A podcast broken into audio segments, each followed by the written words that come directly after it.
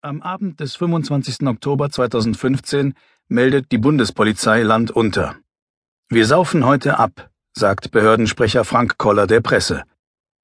Die Situation in Bayern ist kritisch. Man weiß nicht mehr, wo man die Flüchtlinge unterbringen soll, die aus Österreich kommend die Grenze passieren. Niemand mehr verbreitet Optimismus, auch von applaudierenden Deutschen, die gekommen sind, um den Migranten einen herzlichen Empfang zu bereiten, ist weit und breit nichts mehr zu sehen. Was viele seit Wochen prophezeit haben, ist eingetreten.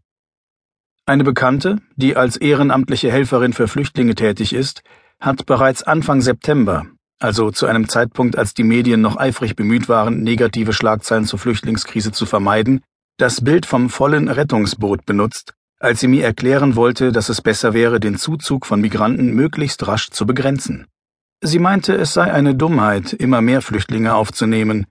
Irgendwann kentert der Kahn, und wir saufen alle ab, stellte sie verärgert fest.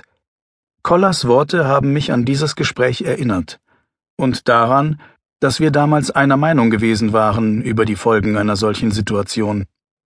Sollten wir tatsächlich absaufen, wären wir nicht einmal mehr in der Lage, denen zu helfen, die bereits bei uns sind.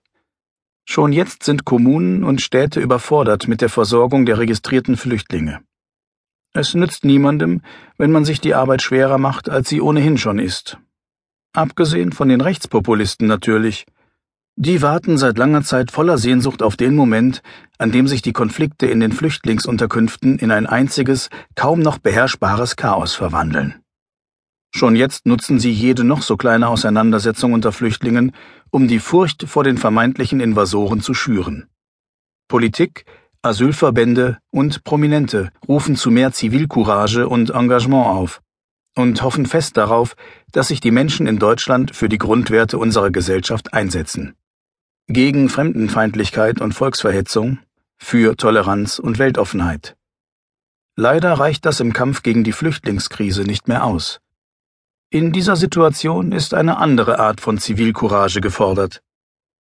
Thilo Sarrazin definiert sozialen Mut als, Zitat, die Fähigkeit und den Willen, sich seiner eigenen Urteilskraft zu bedienen, ohne dabei im Übermaß der sozialen Ansteckung zu erliegen. Zitat Ende. Seiner Meinung nach bedarf es dieses sozialen Mutes, Zitat, einer geistig unabhängigen Minderheit, Zitat Ende um die Verengung des Zeitgeistes zu sprengen. Leider ist nach Meinung des Publizisten die Mehrheit der Menschen dazu nicht in der Lage.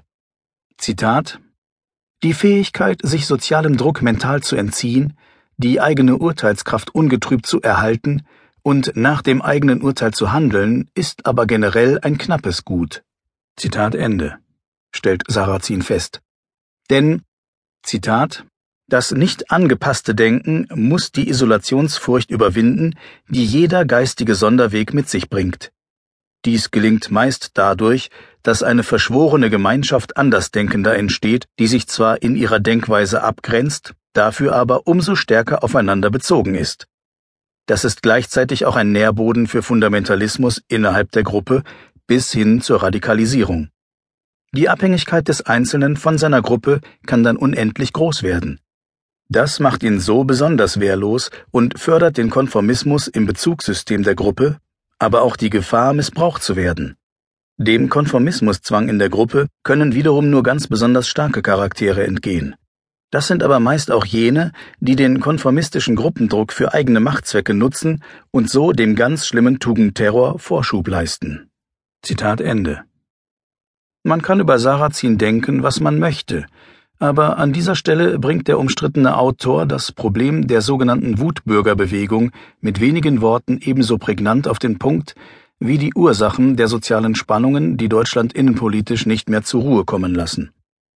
Sarrazin hat sicher nicht die Kritiker der Lügenpresse im Sinn gehabt, als er an anderer Stelle ausführt, dass die meisten normalen Menschen jene Meinungen teilen, Zitat, die sie als Mehrheitsmeinung in der Gesellschaft oder in der eigenen Bezugsgruppe wahrnehmen. So entstehen Moden des Denkens genauso wie Moden der Kleidung. Zitat Ende.